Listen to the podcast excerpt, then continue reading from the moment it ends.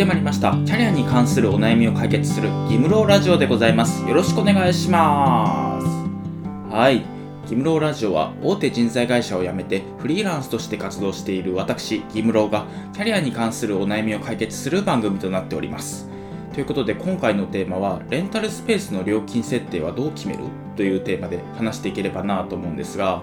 まあそもそもレンタルスペースって何っていう人もいると思うので、まあ、レンタルスペースはね、自分の借りている賃貸物件を1時間いくらみたいな形で他の人に貸し出すっていうビジネスで、結構あの私もお勧めしていて、ブログとかね、この前の放送とかでも情報発信してるので、まあそれをね、見ていただければなと思うんですけど、今回はね、レンタルスペースの料金設定というところにスポットを当てて話していければと思っていて、やっぱりレンタルスペースビジネスって店舗運営のビジネスなんですよ。なので、結構ね、料金とかも大事なポイントになってきて、まあ、物件探しの時からね、いろいろマーケティング調査とかをしたりとか、あと出店後もね、オープン割引とか、まあ、いろんな方法をとって、まあ、料金どうしようかなっていうのをちょっとずつ調整していくようなところはあったりするんですけど、まあ、そこのあたりのね、ノウハウっていうのを自分の経験から見つけ出したものっていうのを話していければなというふうに思っています。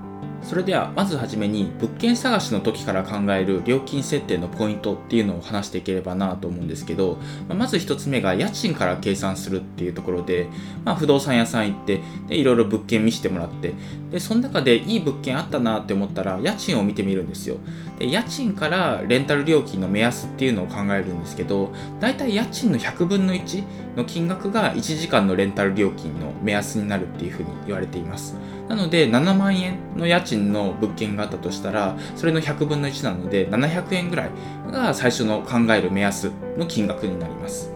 で2つ目に競合の確認なんですけど、まあ、自分が出店するエリアのレンタルスペースを見てみてでそこのレンタルスペースの料金っていうところとあとはその埋まり具合予約の入り具合っていうのを確認するんですよ。でそこのね予約の入り具合っていうのが結構入ってたら適正な料金だし、ま、ちょっとねあんまり入ってないなっていう感じだったらもうちょっと低い料金設定にしてもいいのかなと思います。なのでその家賃とそこの競合のバランスっていうのを、ま考えて料金設定を決めていくといいのかなと思います。そして最後3つ目がターゲット客層から想定するっていうところでやっぱりどういうお客さんが来るのかっていうのと料金っていうのはね結構密接な関係があるんですよ。やっぱりね大学生が個人で練習の時に使いますみたいなそういうレンタルスペースだったらまあ値段が高すぎるとねお客さん入ってくれないですし一方で、まあ、結構お金ありますっていうのも変ですけど40代とか50代とか、まあ、結構お金には余裕がある人が使うんだろうなみたいなそういう用途のレンタルスペースの場合は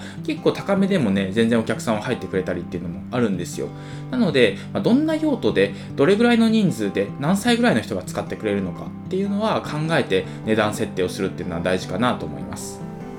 ここまでが物件探しの時から考える料金設定のポイントっていうのを話してきたんですけど、まあ、開業前にね、どれくらいの値段、金額にしようかなっていうのを考える時に必要なポイントっていうのを話してきて、で、ここからがね、出店後に変動させる時、金額を変動させる時のポイントっていうのをね、話していければと思っていて、やっぱりね、開業してみるといろんな、まあ、改善点とかが見つかってくるんですよ。で、料金設定とかもちょっと高すぎたとか、ちょっと安すぎたみたいな、そういうこともね、結構起こってったりするんですけど一番大切なポイントっていうのがあんまり料金を変動させすぎないっていうのが大事かなと思っています。どういうことかっていうとまずはじめにちょっと心配ですよね。その毎月毎月金額変わってたりとかまあ半年に1回とかでもいいですけど料金がすごい頻繁に変わるところってここ大丈夫かな？ちょっと潰れちゃうんじゃないかな？みたいなそういう心配にも駆られたりしますしそれにね定期予約の人もちょっと困りますよね。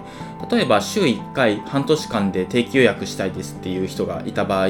まあ、例えばその3ヶ月に1回ぐらいのペースでね料金が変わるレンタルスペースだったらこれって毎回予約した方が安く済むんじゃないかっていうふうに考えられちゃったりもするじゃないですか、まあ、そんなような理由で出店後はねあんまり料金は変動させない方がいいかなっていうふうに思っています。なので今回は出店後に料金を変動させてもあんまりお客さんから違和感を持たれないようなそういう料金設定の変更方法っていうのをね話していければなと思います。で1つ目がオープン割っていうので様子を見ましょうっていうところなんですけど、まあ、1ヶ月とか2ヶ月とかオープン割っていう形でちょっと安めに設定しておくんですよ、まあ、その方がねお客さんも入りやすいっていうのもあるんですけど、まあ、そのオープン割の様子を見て、まあ、ちょっと状況を見ていくというか、まあ、ちょっとこれでもお客さん入らないなとか、まあ、これだと利益あんま取れないなとかいろいろとね状況が見えてくると思うのでオープン割で1ヶ月か2ヶ月かやっていけば料金をね元に戻してもあんまりね人から言われたりしないのでちょっと高くなってるじゃないですかとかそういうことも言われたりしないので、まあ、これはね最初やっておくといいかなと思います。次に2つ目が時間帯で料金を変動させるっていうところでやっぱりある程度予約が埋まってくると、ま、どの時間帯が予約入りやすいとかどの時間帯がちょっと予約入りにくいとかそういうのが分かってくるんですよ。そしたらね予約入りやすい曜日とか時間帯だけ金額を上げてみるとか逆にね入りづらい時間帯っていうのをちょっと安くしてみるとかそういう方法が一つあるかなと思います。例えば朝割みたいな形で朝の9時から12時まではちょっと安くするとかそういう風にねやってみてもいいですし、まあ、期間限定とかつけておけばね好きなタイミングでストップとかもできたりするので、まあ、ちょっとずるい手ですけど、まあ、そういうのもねやってみてもいいのかなと思います。まあこんな感じでオープン割引とかあとは料金プランみたいな形でちょっと修正することで、まあ、適切な料金適正な料金っていうのにね修正していくことができるのでまあ最初はねこんな形で実験してみてください。